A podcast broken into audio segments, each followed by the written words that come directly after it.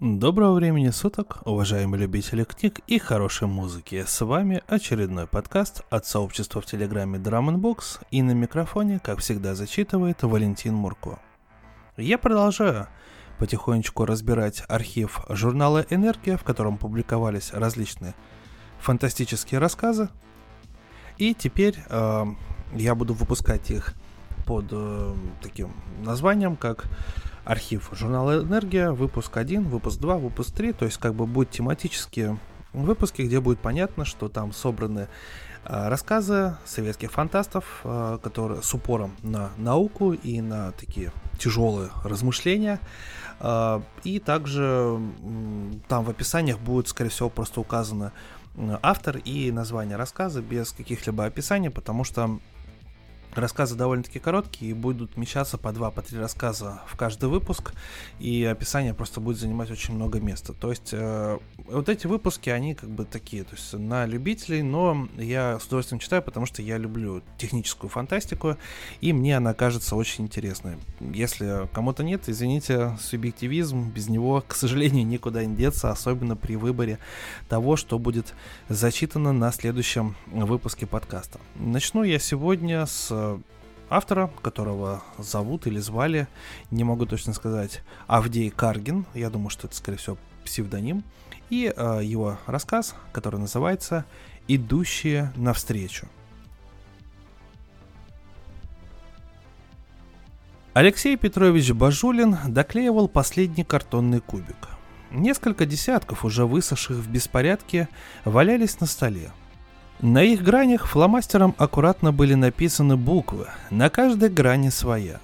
С помощью таких кубиков первоклассники учатся складывать буквы в слова. Своих детей у Бажулина не было, но с чужими приходилось возиться ежедневно. Событие, которое подвигнуло Алексея Петровича на столь кропотливую работу, произошло именно по этой причине. Когда он вел урок в 10 А, ученик Балтусов которого Бажулин про себя называл Аболтусовым, рассказал, будто видел в научно-популярном фильме такую сцену. Трехлетний карапуз высыпал из ведерка кубики с буквами, которые, рассыпавшись, образовали пушкинскую строку «Я помню чудное мгновение».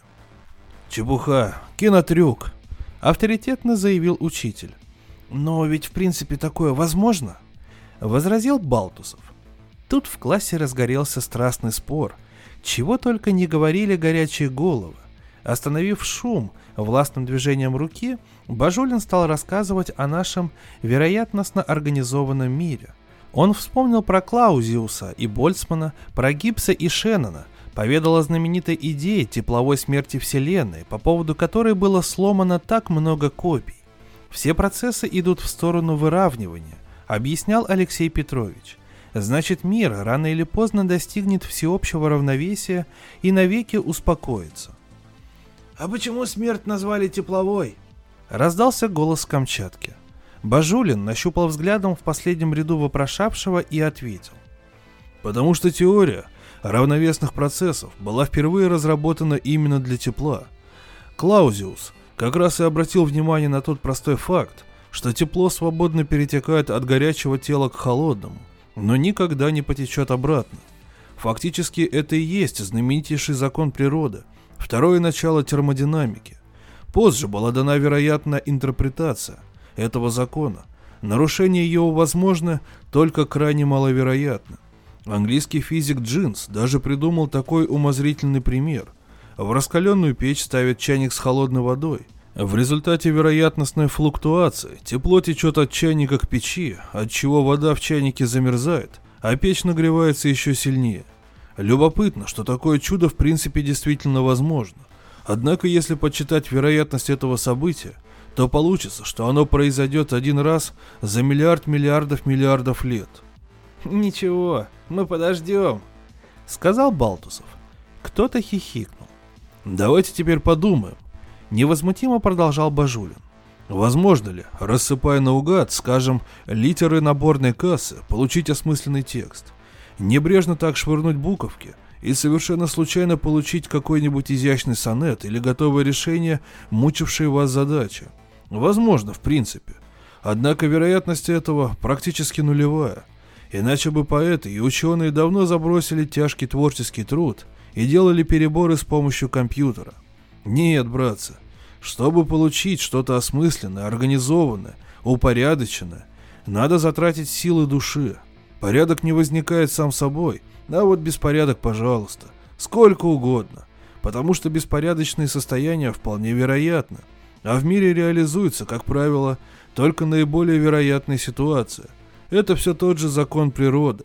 Ну вот так мы с вами с другого бока подобрались ко второму началу термодинамики, неумолимое действие которого проявляется везде, и в сфере нашего мышления, и в художественной литературе, и в телефонных и телеграфных линиях, и... «Ой, а как это?» – пискнула Галя Зимина. «Я приведу вам пример французского физика Брилюэна. Допустим, — говорит он, — я посылаю коллеге по телеграфу текст теоремы, которую доказал вчера — Вполне возможно, из-за помех на линии к нему придет настолько искаженное сообщение, что доказательство покажется неубедительным.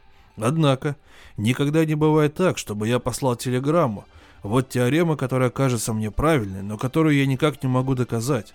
А в результате все тех же случайных помех и искажений коллега получил строгое доказательство.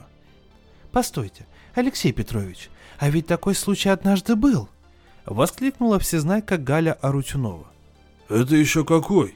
— вскинул брови педагог. «Как раз связано с телефоном. Александру Беллу как-то послали сообщение о том, что один немец пытался с помощью электричества передать на расстояние звук, но у него ничего не получилось.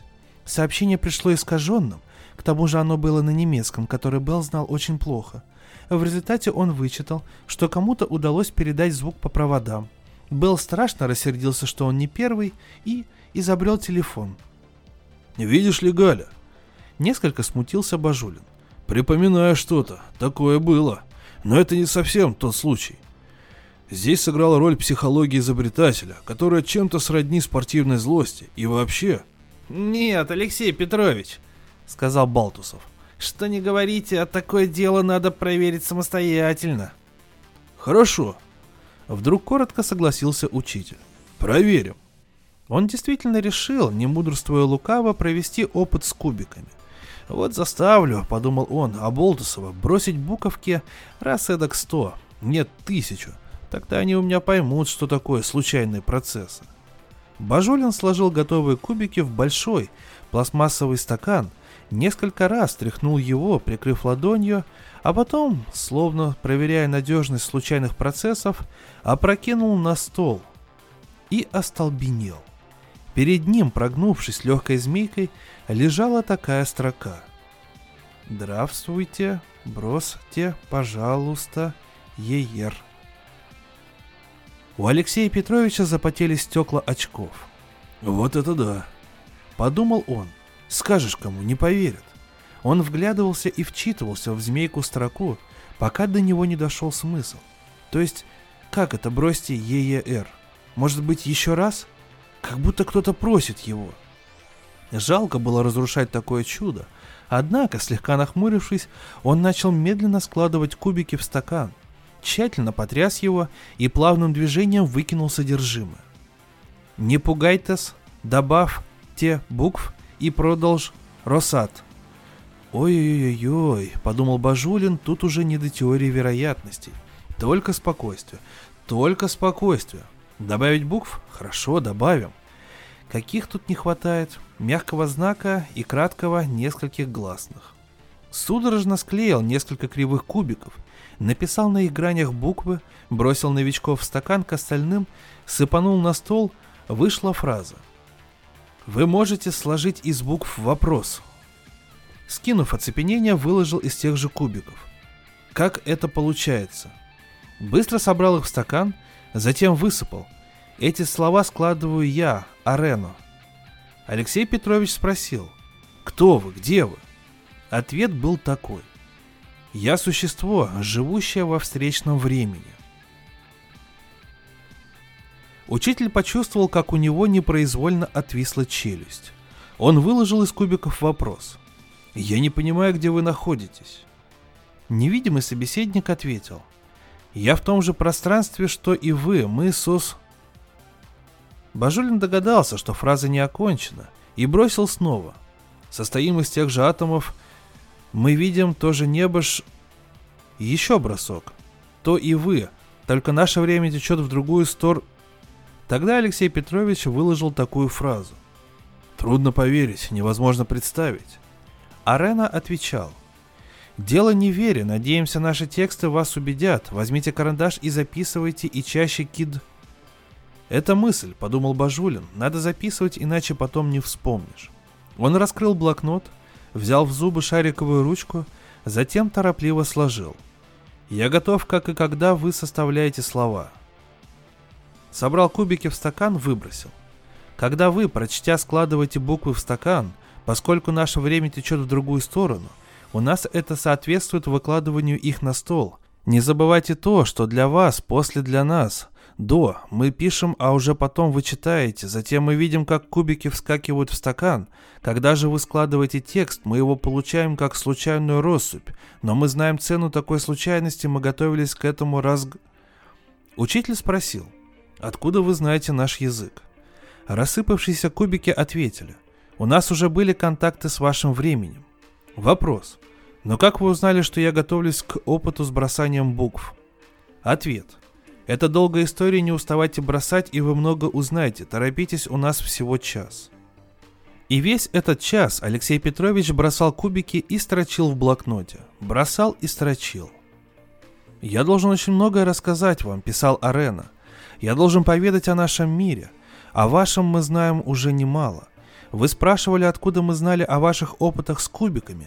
Мы знали о них давно, еще 140 лет назад. Для вашего мира — для вашего времени это значит 140 лет вперед. И именно тогда жители вашего мира рассказали нам об этом контакте и о ваших записях. Удивительно, что я заранее знаю тот текст, который вам сейчас передаю. Для вас же он является открытием. Мы с вами как бы движемся во встречных поездах. Вам знакомо это? С бешеной скоростью проносится мимо поезд. Кто же там? Вот мелькнуло окно и пропало – за ничтожный отрезок времени нет возможности снестись со встречным незнакомцем. Но поезда наши длинны, бесконечно долго они скользят друг мимо друга, и оказывается, один раз в 140 лет можно заглянуть в это окно, точнее обменяться текстами. Каждые 140 лет в течение часа два наших мира движутся медленно по параллельным закруглениям, а в этот короткий промежуток возникает возможность влиять на случайные процессы встречного времени – Здесь и открывается возможность контакта. Возможно, чтобы именно в это время кто-нибудь проводил опыты со случайными процессами, ибо отклонения от вероятного ожидания несут информацию. 140-летняя периодичность получила у нас название «малого колеса времени». Предположительно, существует и большое колесо, около 2000 лет, но его свойства пока исследованы слабо.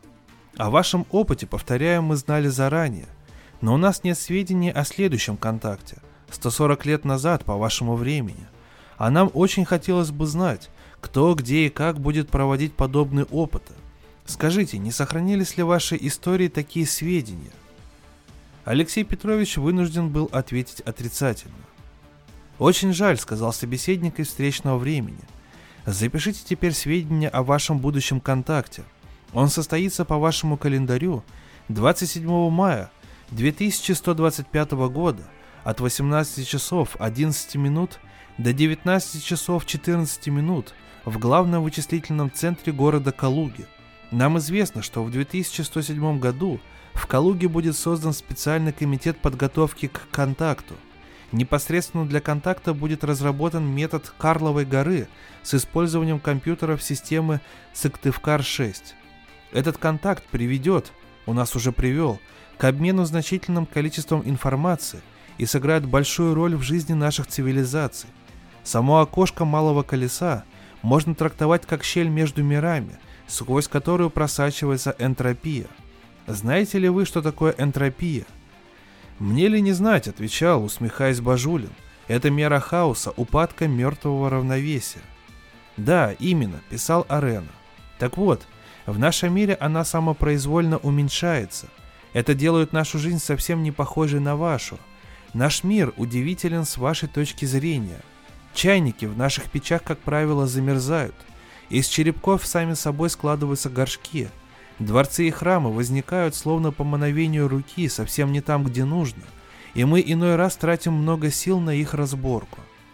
Наш мир дарит нам столько чудес, продолжал невидимый собеседник, что мы скучаем по обычным, ординарным событиям и тратим большую энергию на их воссоздание. Собственно, они для нас и являются чудесами – к сожалению, я не могу познакомить вас с работой наших художников, поэтов, ученых. Это вопрос будущих контактов. Итак, я должен рассказать о вас всем? Спросил Алексей Петрович. Непременно, писал Арена. Ваша информация будет решающей для контакта с нами через 140 лет. Контакта крайне плодотворного и уже досконально описанного нашими историками. Я сделаю это, пообещал землянин, а потом на секунду задумался. А вдруг мне не поверят? Какие у меня доказательства? Листочки с моими каракулями. Раз уж контакт состоялся, поскольку он уже факт нашей истории, значит вам поверили. А какие вам нужны доказательства? Ну, я не знаю, что-нибудь такое, какие-нибудь сведения. Вот идея. Неизвестно ли вам доказательство теоремы Ферма? Это теорема о корнях уравнения n степени. Вас этот вопрос интересует? Написал Арена. Хорошо, я сейчас запрошу информцентр, подождите минуту. Алексей Петрович нетерпеливо выждал секунд 30 и бросил буквы. Они рассыпались хаотическим набором. Слегка испуганно он бросил еще раз, потом еще. На третий раз сложилась фраза. Записывайте доказательства x в степени n плюс y в... Учитель перевел дух и снова кидал кубики и торопливо строчил – от возбуждения он ничего не понимал и слепо копировал текст. На математику ушло чуть больше страницы. Закончив писать и восторженно посвистывая, Бажулин сложил. «Спасибо, это потрясающе!»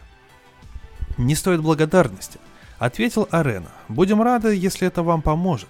Кстати, мы получили доказательства от вас 140 лет назад, то есть вперед. У нас осталось мало времени». Алексей Петрович поспешно выложил. Всего вам самого лучшего. Быстро собрал кубики, бросил, прочитал и вам. Остальные кубики лежали в беспорядке. Бажулин откинулся на спинку стула, вытер лоб и невидяще уставился в окно. Стояло душное майское утро. Стоял жаркий вечер, на город опускались ночь и зной. Арена открыл окно. Порыв ветра прибил к земле облако пыли. Рабочие напротив заканчивали разборку третьего этажа. Росла горка розовых кирпичей. Арена задумчиво оглядел пейзаж, потом вернулся вглубь комнаты, опустился в кресле. Почему же этот человек ничего не знал о контакте, который случился у них 140 лет назад? Размеренное и благопристойное существование советника фрайбургского магистрата Георга Напельбаума с некоторого времени было возмущено зародившейся в нем пагубной страстью. Советник играл. Вот и в тот вечер, 11 мая 1845 года, ноги сами несли его в кабачок Рок Амалфея, где уже томились в ожидании постоянные партнеры советника, аптекарь Йоахим Лемель и мельник Рихард Мисс, которым почтенный отец города успел задолжать более 40 талеров. Спустившись по стертым белым ступеням, он пригнул голову и нырнул в пивной полумрак. «Гернапельбаум, сюда!» Заревел мельник, потряхивая стаканчиком с костями. «О, я в вашем распоряжении», — сказал советник, устраиваясь на табуретке. Аптекарь выложил на стол стопку монет Игра началась. Гер Напельбаум, ваше право. Спасибо, Гер Мисс. Советник принял стаканчик и небрежным движением выкинул кости. Выпали две единицы. Советник побелел от досады. Следующим бросал аптекарь, у него вышли две двойки. «Коли так, у меня будут две тройки», — сказал мельник и бросил кости. Легли две тройки. Мельник озадаченно оглядел партнеров и сгреб ставки. Кости продолжали выпадать парами. То выходили одни четверки, то единицы, то шестерки. Причем шестерки по большей части выкидывал советник на пельбаум.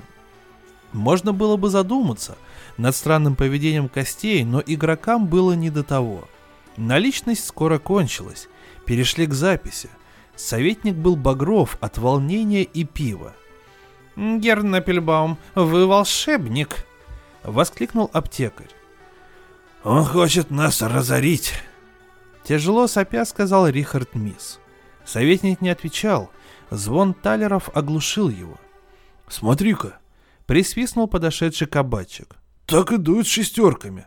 «Больше не могу. Эти кости взбесились!» Плаксивым голосом возопил аптекарь. «Я выхожу из игры». «Это рука провидения. Такое бывает раз в сто лет!» Бормотал советник Напельбаум. Шумно дыша, он подсчитывал выигрыш. Выходило более 600 талеров. Так закончились для идущих навстречу контакты с землянами через окошко малого колеса времени. Но для Земли это было только начало. Профессор Мешкутин дрожащей рукой набрал номер. «Попросите академика Куницына. Антон Леонидович? Здравствуйте, Меркурий Герасимович беспокоит. Почему голос дрожит? Дело необычайной важности. Необыкновенное, скажу вам, дело. Да-да, уже успокоился. Тут ко мне пришел бывший мой студент. И знаете, что он принес? Страшно сказать. Доказательство великой теоремы Ферма. Ей-богу, не разыгрываю. У нас тут переполох. Вся кафедра смотрела. Блестящее, безукоризненное доказательство. Вот и Бескин так считает. Я к вам сейчас подошлю кого-нибудь. Нет, лучше я сам к вам приеду. И автора захватить. Видите ли, Антон Леонидович, с ним тут неладно. Не в себе он что-то. Говорит, что не его это доказательство. Чье? Тут вся и штука. Из потустороннего мира якобы ему прислали. Вот и мне жалко. Пройдет, думаете? Переутомился? Конечно, после такого ненадолго свихнуться. С Бескиным тоже была истерика. Как это я, кричит, не додумался? Еду, еду. Ну, просто великолепный рассказ. И с юмором, и с параллелями историческими. Прям вот, я даже не знаю, как какой-то интерстеллар, черт возьми. Вот просто. Да, Авдей Каргин меня прям приятно удивил. И что могу сказать? Как здорово, что архив журнала «Энергия» большой, потому что Авдей Каргин туда писал не один раз, и есть еще один рассказ от этого фантаста, который я сейчас с удовольствием зачитаю. И этот рассказ называется «Мы вам докажем, что нас нет». Геннадий Николаевич Романчиков насвистывал за рулем.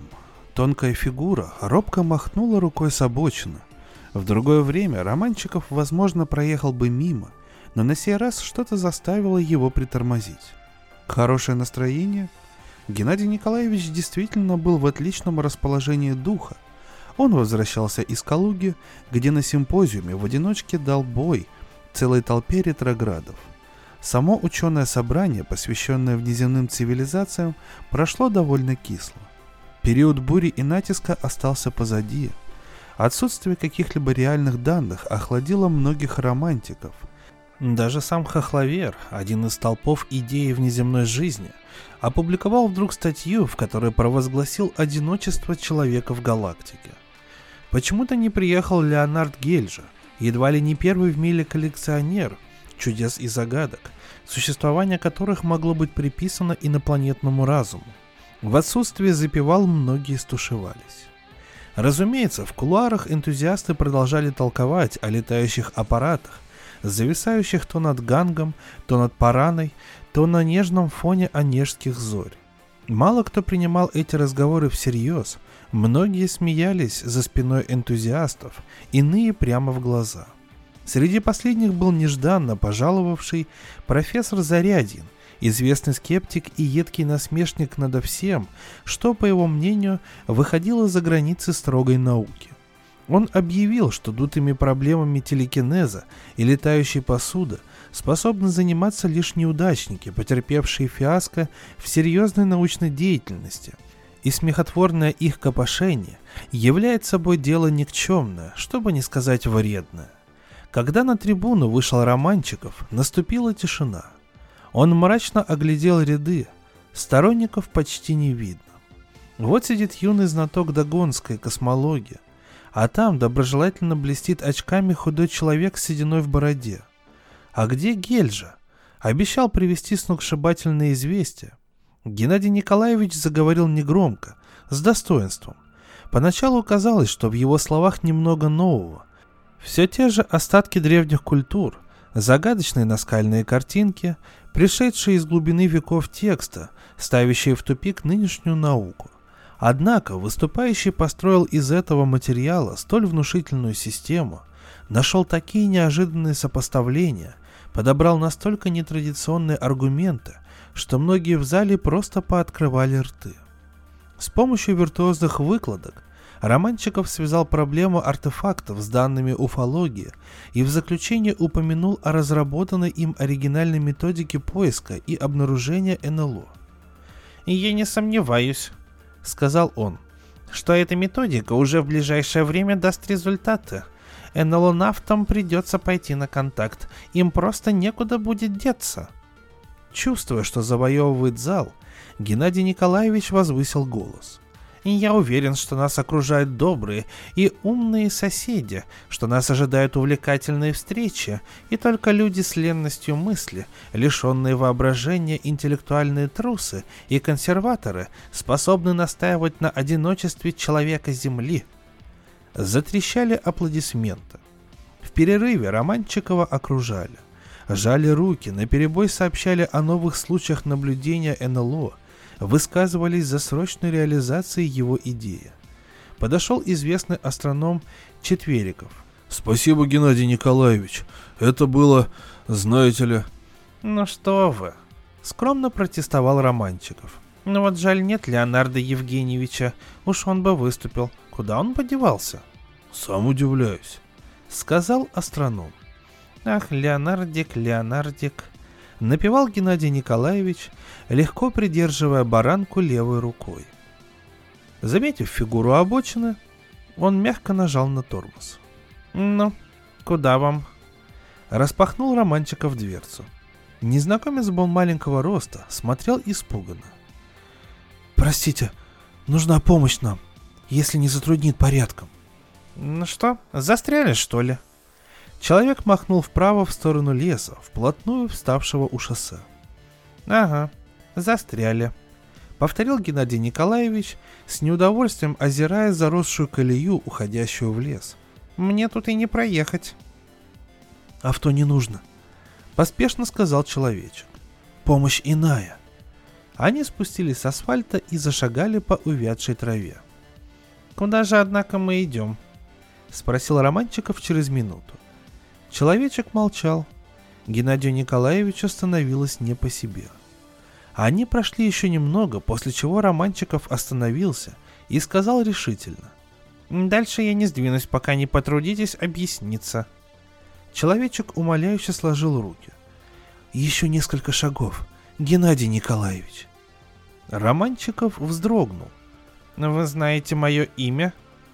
Маленький растерялся, потом прошептал и спрашиваю милости, кто же не знает ученых, кои летательными тарелками занимаются, равно как и прочими чудесами увлечены. да, все это подозрительно.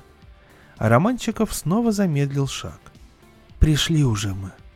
Человечек раздвинул ветку и шагнул на поляну. Там на желтой траве сидели двое. «Добро пожаловать, любезный Геннадий Николаевич», сказал, поднимаясь один постарше. Второй тоже встал и приветливо пискнул. «Ну, что все это значит?» — спросил Романчиков, хмуро кивая в ответ на приветствие. «Мы вам сейчас все объясним», — объяснил тот, что постарше. «Но у вас преимущество», — сказал Романчиков, опускаясь на ближайший пень. «Вы меня знаете, а я вас...» «Представиться намерены незамедлительно. Быстро сказал незнакомец постарше. Вот Петр Петрович, сопроводивший к нам вас, а это... Он на секунду замешкался. Это Сидор Сидорович. Оба названных вежливо потупились. Меня же называйте Иваном Ивановичем. Вы. Очень мило. Криво улыбнулся Романчиков. Так что вы от меня хотели? Любезный Геннадий Николаевич, Речение пойдет, немало-немного об успешной научной тропе вашей. Это еще с какой стати? Грубовато спросил Романчиков. Геннадий Николаевич, недавно выступали в Калуге на одном уважаемом научном съезде вы. Вы уже и это знаете. Однако... Так по поводу выступления вашего, столь яркого и публику вдохновляющего, нас тоже взволновало и даже напугало. Ну вам-то что до моего выступления? Ведь да неправильно все это, дорогоценимый Геннадий Николаевич. С чувством произнес Иван Иванович. Петр Петрович и Сидор Сидорович согласно закивали. Неправильно что? Холодно поинтересовался Романчиков. Тарелок-то летучих с пришельцами-гуманоидами. Их ведь нет. А вы, многолюбезный Геннадий Николаевич, своими блестящими, но ложными умозаключениями общественность научную заблудили. Пришельцев нет? Да вы-то откуда это знаете? Романчиков повысил голос. Напротив, в кустах отбрасывала лучик света кем-то брошенная бутылка. Свет этот раздражал Геннадия Николаевича, и он заерзал на пне, мрачно озирая всю троицу. «Мы знаем из самих основ», — туманно, но со значением сказал Иван Иванович. «Потому и дерзнули встретиться с вами. Это ваша сетка поиска. Встревожила нас она. Не дай бог, люди начнут открывать то, чего нет». «То, чего нет, обнаружить невозможно», — возразил Романчиков. «Как сказать это?» «Послушайте», Геннадий Николаевич демонстративно поглядел на часы. Или вы ясно и коротко изложите, чего от меня добиваетесь, или... Позвольте вопрос. Подал слабый голос Петр Петрович. Если мы вам докажем, что никаких тарелок да блюдец летательных нет в природе, обещаете нам вы оставить по всему поводу хлопоты и заняться своим прямым делом, геологией да палеоботаникой. Учтите, что древними контактами и уфологией я занимаюсь в свободное от работы время. Кто марки собирает, кто тюльпаны выращивает, а я вот такой. И все же, если докажем. Вы можете это доказать? Аргументы все в распоряжении. Спокойно сказал Иван Иванович. В этот момент Геннадий Николаевич увидел в руках у Сидора Сидоровича газету со знакомой картинкой. Это было фото знаменитой Бальбекской террасы. Скосив глаза, Романчиков прочитал заголовок. «Как вы относитесь к пришельцам?» Беседа с кандидатом геолога минералогических наук Г.Н. Романчиковым. Несомненно, это была пензенская заря. Неделю назад, будучи проездом в Пензе, Геннадий Николаевич дал интервью молодым и жадным до острых тем журналистам. О том, что материал уже вышел, он не знал. «Ну вы что, досье на меня завели? Кто вы такие, в конце концов?» Сидор Сидорович побледнел и потупился. Петр Петрович счел за лучше отвернуться. Слово взял Иван Иванович. «Прелюбезнейший Геннадий Николаевич», — сказал он, прижав ладошку к груди и склонив на бок голову. «Кто мы в данном случае, неважно. Иное важно — предостеречь вас от досадных ошибок и пагубных склонений. Все аргументы существуют. Когда изложим, вы, как есть человек строгого мышления, не сможете не оценить сокрушительной силы таковых. В прорыв облака выглянуло скромное сентябрьское солнце. Вновь блеснула бутылка в кустах. «Ба, да это никакая не бутылка», — сообразил вдруг Геннадий Николаевич. Он резко встал и двинулся на отблеск. Тревожно заверещал Петр Петрович. Сидор Сидорович открыл рот, а Иван Иванович неуверенно воздел руку. Но Романчиков уже продрался сквозь заросли. Крупный, шагов десять в поперечнике, овальный предмет лежал перед ним. Тусклым серебром отсвечивала обшивка. Ее мерцающая поверхность казалась двойной, подобно фасеточным глазам стрекозы. То, что Геннадий Николаевич принял за бутылку, оказалось небольшим цилиндрическим выступом в нижней части корпуса. Массивное круглое завышение в центре аппарата напоминало маленькую приплюснутую обсерваторию. Романчиков разглядел четыре темных иллюминатора. Предмет он узнал сразу. В каталоге Пинотти Морелли он значился под именем Доппия Купола. «Плохо маскируйтесь, господа», — переведя дыхание, сказал Романчиков. «Или, быть может, это первый ваш аргумент сокрушительной силы, а на борт пригласите?» «Все непременно. О чем речение?» — воскликнул Иван Иванович. «Желанным гостем будете». При этих словах два хрупких его товарища ловко откинули крышку купола и выбросили на покатую поверхность нечто вроде трапа. Собравшись с духом, Геннадий Николаевич вступил на него. Внутри корабль оказался уютным и довольно просторным. Никаких приборов не было видно. Романчиков уселся в предложенное ему креслице. Мягкий свет, гладкие стены, кое-где опоясанные полосками тонких узоров. Двое хозяев уселись напротив, Сидор Сидорович пристроился сбоку. «Да, так вы собирались мне что-то доказать?» Начал Геннадий Николаевич, ехидно улыбнувшись. «Я весь внимание». «Не горячитесь, Геннадий Николаевич. Мы сообщаем вам ценное весьма. Никаких тарелочек нет. И ваша сетка, и восторги коллег ваших по заблуждению строятся на косвенных фактах. Не этот факт вы называете косвенным? Романчиков застучал кулаком по узорчатой обшивке. Дорогой мой, да в Калуге-то утром не знали вы этого. Так что разберемся поначалу с косвенными. Начнем. Иван Иванович наморщил зеленоватый лобик, бросил взгляд на пензенскую газету. Ну, хотя бы с Баальбека.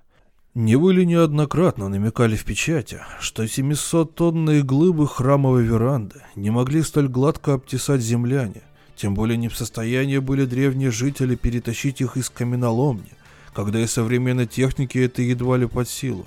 Намекали? Допустим. Сейчас глянем на древний Бальбек. Сказал высоким голосом Петр Петрович и потянулся морщинистым пальчиком к узору на стене. Да видел я все это. Был я в Ливане. Хотел сказать романчиков, но в этот миг стена осветилась и пропала.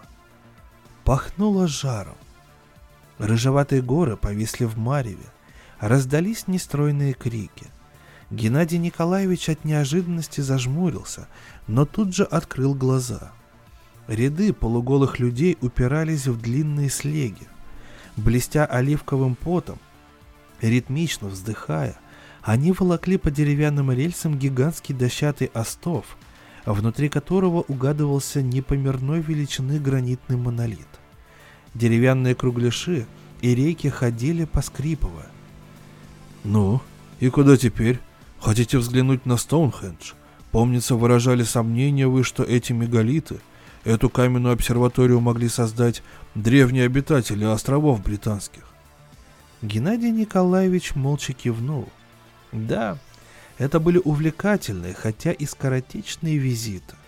За каких-то два часа Романчиков успел познакомиться с бородатым кельтским астрономом, побывал на строительстве пирамид, осмотрел мегалит Озаоза на острове Нася, послушал у костров, отражающихся в черном зеркале Нигера, вечерние сказы догонских шаманов о великой звезде Сириус – Краем глаза подсмотрел, как сутулый художник в повязке из волчьих хвостов самозабвенно рисовал на скалах скафандры с усиками. Это было в Перу и Колумбии, в Австралии и Румынии, на Урале и берегах Енисея. «Ну как?» — спросил Иван Иванович. Романчиков только шумно вздохнул. «Да, Геннадий Николаевич, все, как видите, зволили сотворено трудом и талантом землян. Кстати, вам знакомо?» Томик в глянцевом супере Романчиков узнал с первого взгляда. Визитатория Далло Спацио, Роберто Пинотти, пришельцы из космоса. Систематическое описание случаев наблюдения НЛО, множество фотографий. Знакомо. Там, кажется, есть и фото вашего аппарата. Нашего аппарата? Хмыкнул Иван Иванович. А известно ли вам, любезный Геннадий Николаевич, что фотографии эти ловким шутником изготовлены, химиком-инженером и фотомастером Гвидо Альбертози из города итальянского Турина, и что химик этот, в купе с Морелли, издателем, заработали на сенсации, как это, овальную сумму. Руки ныне потирают, над публикой усмешки строят. Желаете, слетаем к Альбертозе, мастерскую его посмотрим. Романчиков покачал головой. А может, кухню поглядим, швейцарских или бразильских изданий по уфологии? Кинофантазия фон Деникина и Лепер Тренча как изготавливают? Достаточно. Решительно сказал Романчиков. С косвенными аргументами ясно, но какое они сейчас имеют значение? Пусть мы ошиблись в деталях, но в главном чутье нас не подвело. Вот корабль, вот он, контакт. Геннадий Николаевич, и это слышу я от человека, изучавшего диалектику. Ай-яй, краткий, эфемерный субъективный опыт вы ставите выше стройной системы научных аргументов. А ежели и корабля нашего нет? То есть как? Не должен я верить глазам своим? Именно, дорожайший Геннадий Николаевич, именно так. Ага, корабля нет, вас, значит, тоже? Язвительно изрек Романчиков. С кем я тогда сейчас беседую? Здесь-то вся тонкость, обращаю внимание ваше. Вы беседуете с теми, кого сами выдумали, с мифом, фантазией, с небытием, разбуженным криками невежественной толпы.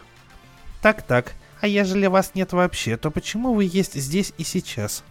Мы восстали из небытия, потому что нелепым и назойливым своим шумом вы все мешаете нам привычно и спокойно не быть. Так благодарите нас, мы дарим вам бытие, существование. В форме бреда толпы одержимых, извините. Угу, стало быть, вас нет, и быть вы не желаете. Ну и заморочили голову. Но вы же понимаете, что завтра же я начну всем о вас рассказывать. А доказательства? Мы с вами скоро расстанемся, мы исчезнем. Получается, ни косвенных доказательств, ни прямых. Все тлен и прах, туман и дым, мечта и сон.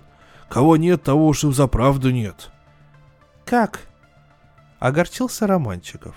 Неужели вы ничего не дадите мне на память? Пусть самую мелочь, листок бумаги, какую-нибудь гаечку. Дорогой наш гость, сказал Иван Иванович и Петр Петрович плаксивым хором. Мы же с радостью одарили вас. Но что мы можем, голубчик? Ведь нас нет, а стало быть и у нас ничего нет. Ну вот заладили. Пробормотал Романчиков, озираясь. Вдруг углядел он на круглом столике позади себя небольшой предмет, вроде коробочки. Освещение было слабое, и у него мелькнула шальная мысль. Как бы невзначай ступил он на шаг, оперся руками о столик. «Эх, жаль, что вас нет», — сказал Геннадий Николаевич, одной рукой ловко опуская коробочку в карман, а другой вытирая капельки пота со лба. Пытливо оглядел всех троих. Ничего, все в порядке. А вот жалеть-то лишнее, дорогой Геннадий Николаевич. Самим надо действовать, на пришельцев надеяться слабо. Зарядин прав. М да. Ну что ж, вас может быть и нету, зато Зарядин существует на все сто процентов. В глазах Ивана Ивановича запрыгали искры. «Ура!» — закричал он тоненьким голосом. «Наконец вы на верном пути. Выходит, мы вас убедили?» «Убедили, убедили», — закивал Романчиков, ощущая ребро похищенного сувенира сквозь карман пиджака. «Беседа, ах, интересная была и полезная обоюдно. Не смеем, однако, удерживать более вас. Вы уж и так, наверное, сердитесь. Грешно, впрочем, дуться на тех, кому не выпало счастье существовать». Все трое окружили гостя, трясли руку, хлопали Романчикова зеленоватыми ладонями по плечам, по спине, ахали и причмокивали. Смущенный Геннадий Николаевич, защищая левый карман, норовил повернуться боком, отвечал односложно «Спасибо, прощайте, спасибо». К машине Романчиков вышел уже в сумерках. Отъехав километров пять, он остановился на обочине, огляделся и полез в карман. Это была серая коробочка из обычного картона. С замиранием сердца Геннадий Николаевич взялся за крышку – Внутри лежал бледный зеленый конверт, без всякой надписи. Из конверта Романчиков извлек лист бумаги, развернул. Когда начал читать, краска сбежала с его лица. Рот приоткрылся. Дорогой Геннадий Николаевич, прости, что обманул твои ожидания. Приехать на симпозиум мне помешали забавные обстоятельства, о которых расскажу при встрече. К тому же, размышляя на досуге, пришел я к огорчительным, но правдоподобным выводам в духе коллеги Хохловера. Зря на него дуются иные. Нашел человек себе мужество отказаться от прежних взглядов. Что ж тут постыдного? И главное, случилось мне на днях получить ряд внушительных аргументов в пользу пусть консервативной, но вполне здравой мысли об отсутствии в обозримом окружении разума, окромя человеческого. Жаль, конечно, расставаться с романтическими увлечениями, да, худо не без добра. Впервые, наверное, задумался я крепко о делах сугубо земных.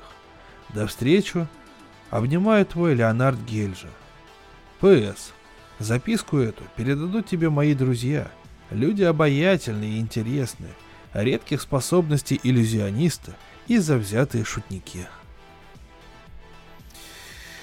Ну, что ж, дорогие друзья, такой вот рассказ от Авдея Каргина про НЛО, контакты с неземными цивилизациями, были ли. Интересно, как здесь обставлена тема пирамид, Стоунхеджа и прочих загадочных явлений, которые существуют на Земле. Ну и в любом случае, благодарим писателя за увлекательное повествование. Честно скажу, первый рассказ мне понравился гораздо больше, но второй также получился довольно-таки линейным и интересном своем повествовании. Огромное спасибо за прослушивание этого выпуска. Для вас на микрофоне, как всегда, зачитывал Валентин Мурко, сообщество в Телеграме Drum Books. И если у вас есть желание поддержать мой проект, то в описании к подкастам везде также есть ссылочки и ссылка на номер карты. Если хотите, всегда можете закинуть туда денежку. Мне будет очень приятно. До новых встреч, дорогие слушателя.